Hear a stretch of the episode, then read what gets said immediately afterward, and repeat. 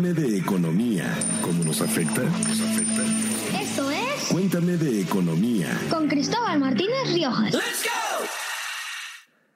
Pemex produce petróleo y con él hartos billetes. Pero no todos son para la empresa, pues como un proveedor o proveedora de un hogar, tiene que dar su gasto.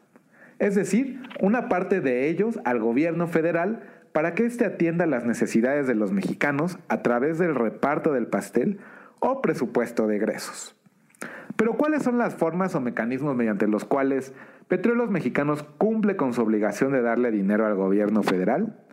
¿Por qué es tan importante este dinero para las finanzas públicas del país? Escucha las respuestas a estas preguntas en Cuéntame de Economía, el podcast de economía para todos hecho por expansión.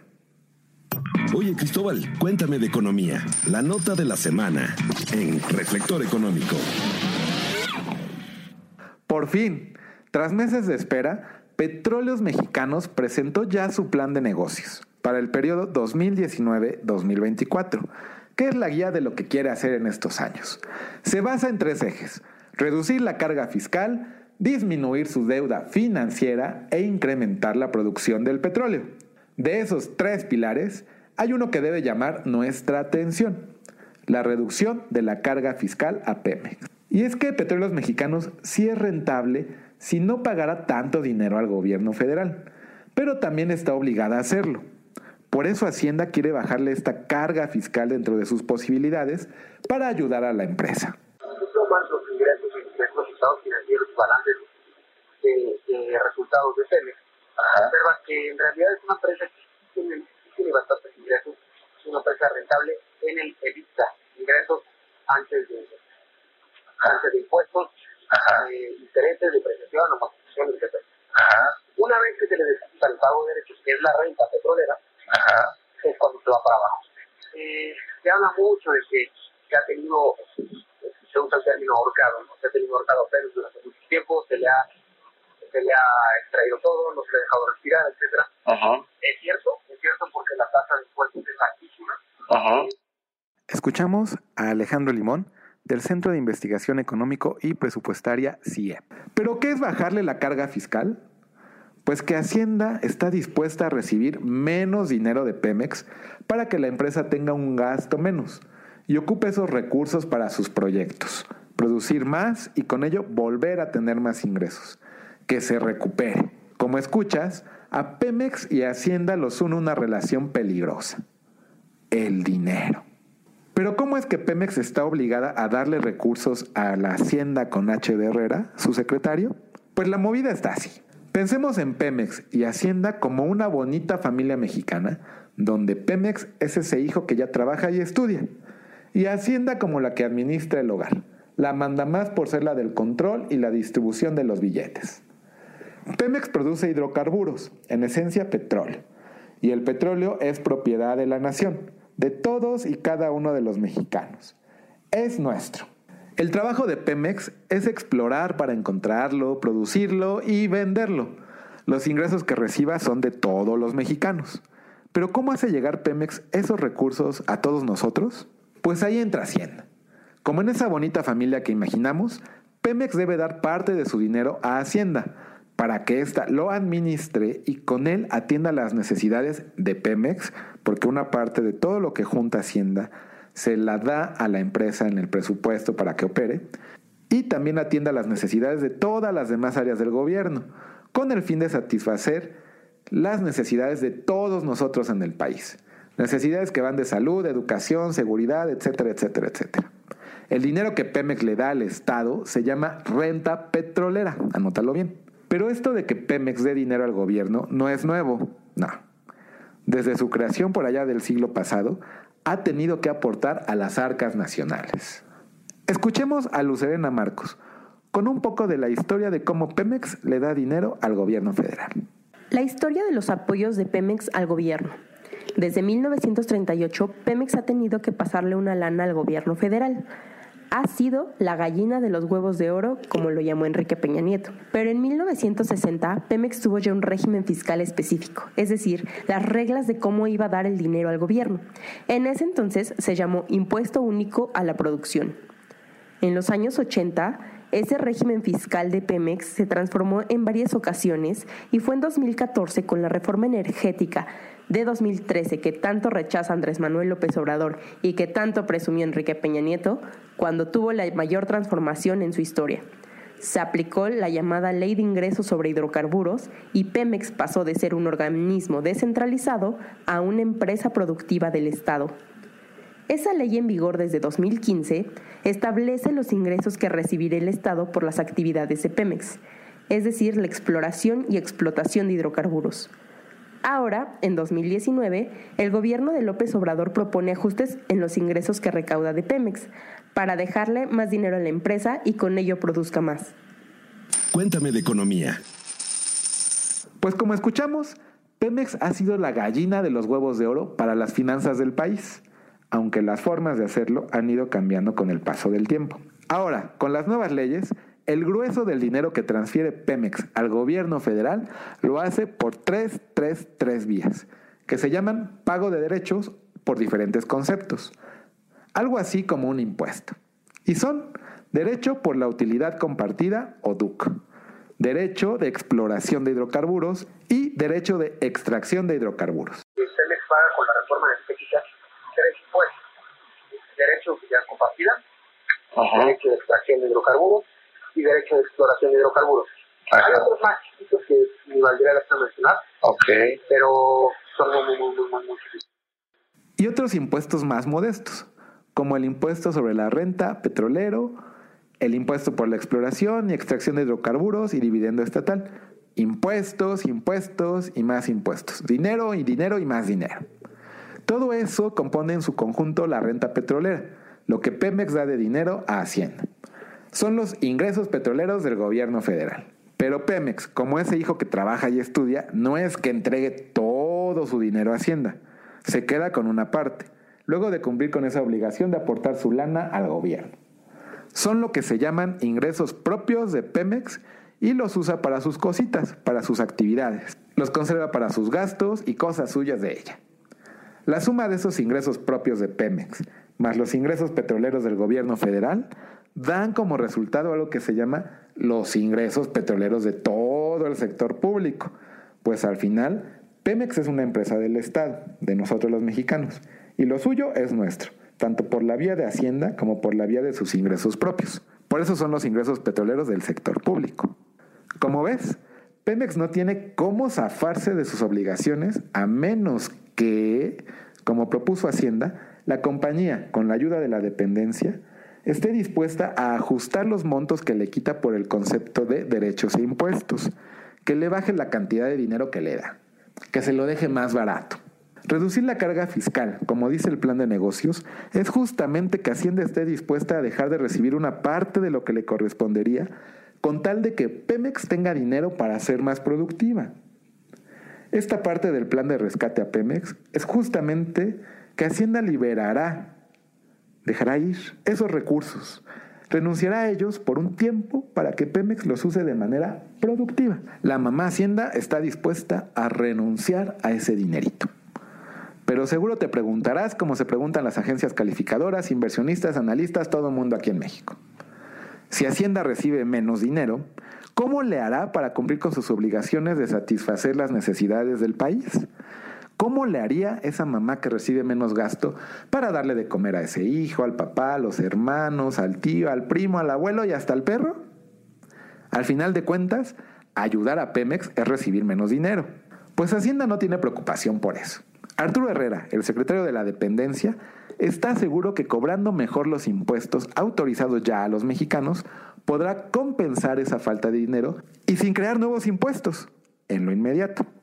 Suena genial, ¿no? ¿Cómo se va a compensar el, nuevo tratamiento fiscal que Pemex? Lo que tenemos que hacer es recaudar más. Y como señalé ahorita, algunos de esos, algunas, algunas de esas cosas, no inmediatamente, como señalé ahorita, hay que hacerlo con, con, eficiencia fiscal. Se puede recaudar más. La recaudación tiene dos componentes. El marco de política tributaria que te dice qué puedes cobrar y la administración tributaria que dice qué tan eficiente cobras. Y eso es donde nos tenemos que concentrar ahorita. Habrá que ver si logra ese objetivo. El gobierno federal manda el mensaje de que ayudará a Pemex en todo lo que necesite y lo que necesita es dinero. Algo que puede calmar a los inversionistas que le han prestado a la petrolera, pues es una señal de que Pemex les pagará lo que le debe. Pero si el gobierno está dispuesto a dar todo el dinero necesario para ayudar a Pemex, pues ojo mexicanos, se abre una posibilidad, una posibilidad de que Hacienda tenga que recurrir a las tijeras para recortar el gasto. Y eso nos afectará a ti, a mí, según donde venga el eventual recorte al gasto. Eso habrá que ver. Si yo me limitara a Pemex y al plan que presentó hoy, yo te diría que van a bajar la calificación. O sea, yo creo que las que no han hecho se las van a seguir bajando. Pero hay una segunda. El gobierno parece estar mandando el mensaje de que le va a meter a Pemex el dinero que sea necesario. Entonces, esto tiene dos lecturas. Como calificadora, si yo tuviera bonos de Pemex y escucho ese mensaje, ¿me dejas más tranquilo? Sí. Como mexicano, si me dicen, vamos a cortar donde haya que cortar, amarrar donde haya que amarrar, a sacar recursos de donde haya que hacerlo, a raspar donde se tenga que, con tal de que Pemex no caiga, me pone muy nervioso. Ok. Que es un recorte. Que puede ser muy, muy profundo. Esperemos que no. Pero, pero entonces me deja el mensaje ambivalente. Yo, yo veo solvente a Pemex, sí. Yo, que, que mi opinión. Pero creo que aún costo social elevado. Escuchamos a Héctor Villarreal, director del Centro de Investigación Económico y Presupuestaria CIEP. Por ahora no hay ese escenario, pero hay que estar atentos. Mientras tanto, ya conoces ahora cómo es que Pemex aporta el dinero al país y por qué es tan importante observar los planes del gobierno.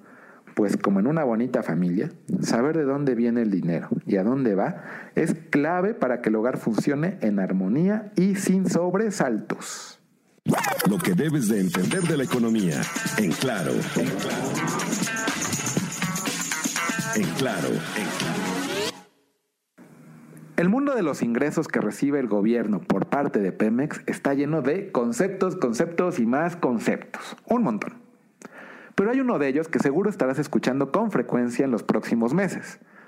Porque es donde el gobierno está haciendo más cambios, está apretando el cinturón para apoyar a la petrolera. Y es la renta petrolera. Fácil. La renta petrolera es el dinero que pasa o transfiere Pemex al gobierno federal. Es el compromiso que por ley tiene la petrolera, la lanita que le pasa. En una casa sería el gasto que le da un hijo a su mamá para lo que necesite el hogar pagos de luz, agua, comida, ropa, renta, etc.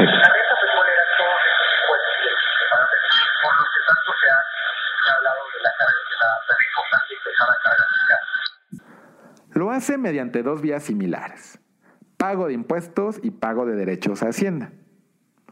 El grueso de esos ingresos que recibe el gobierno son por la vía de tres derechos. El derecho por la utilidad compartida, el derecho de exploración de hidrocarburos y el derecho de extracción de hidrocarburos. El de utilidad compartida o DUC es el principal y es donde la hacienda de Arturo Herrera echará mano bajándole la cantidad que debe entregarle Pemex por ese concepto. Ahora paga un 65% y bajará a 58% y luego a 54% en 2020 y 2021 respectivamente. Con eso, Hacienda dejaría de recibir unos 108 mil millones de pesos por ambos años y Pemex tendrá esos recursos en su bolsa. ¿Y por qué no se le quita esta obligación a Pemex? Pues porque el petróleo es de la nación, de todos los mexicanos. Y la renta petrolera es una forma de compartir los beneficios que se obtienen de la extracción y venta de este recurso. Esta es la famosa renta petrolera. Los acontecimientos que no debes perder de vista. Siguen en la pista. Y ahora que ya conoces cómo pasa dinero Pemex Hacienda y la importancia de este dinero para la economía del país y tu economía, en las próximas semanas habrá que estar atentos a dos, sí dos, dos eventos relevantes. El primero es el reporte financiero de Pemex para el segundo trimestre del año, donde sabremos cómo le fue en sus números a la petrolera entre abril y junio. Se espera que el reporte se publique el próximo viernes 26 de julio.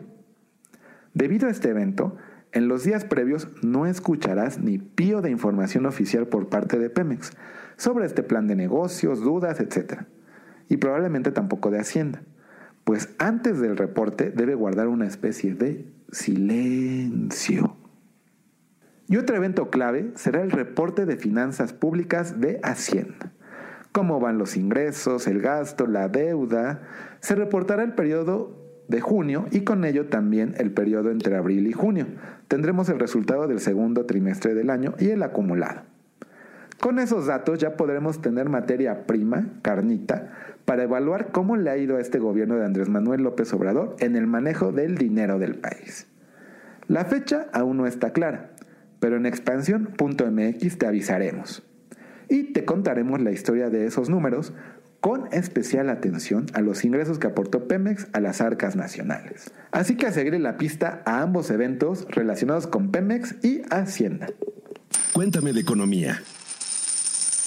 Pemex y Hacienda seguirán dando de qué hablar en los próximos meses sobre su relación basada en el dinero. No dejes de escuchar Cuéntame de Economía, donde seguiremos atentos esta relación para llevarte las historias y el impacto de ella en tu economía y la del país. Sígueme en Twitter, arroba Cristo Riojas, y toda nuestra cobertura sobre estos temas de economía y negocios en expansión.mx.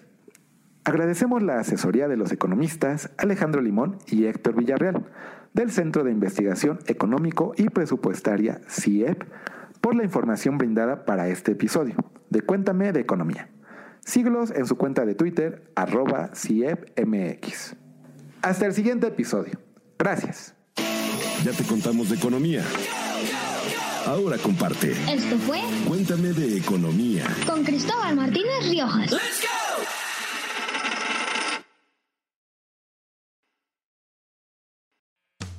Bienvenidos a la Revolución de la Riqueza, el podcast en donde aprenderás que crear riqueza no es magia negra, crear riqueza es una ciencia. En este programa comprenderás que la verdadera riqueza es holística y te daremos herramientas para conquistarla. Síguenos en redes sociales en arroba Javier Morodo en Instagram, Facebook, Twitter, LinkedIn y en todas las redes sociales. Suscríbete también a mi newsletter en mi página javiermorodo.com en donde todas las semanas vas a recibir información sobre mercados financieros, negocios, tecnología, well-being, conciencia y también tips para ganar el juego del dinero.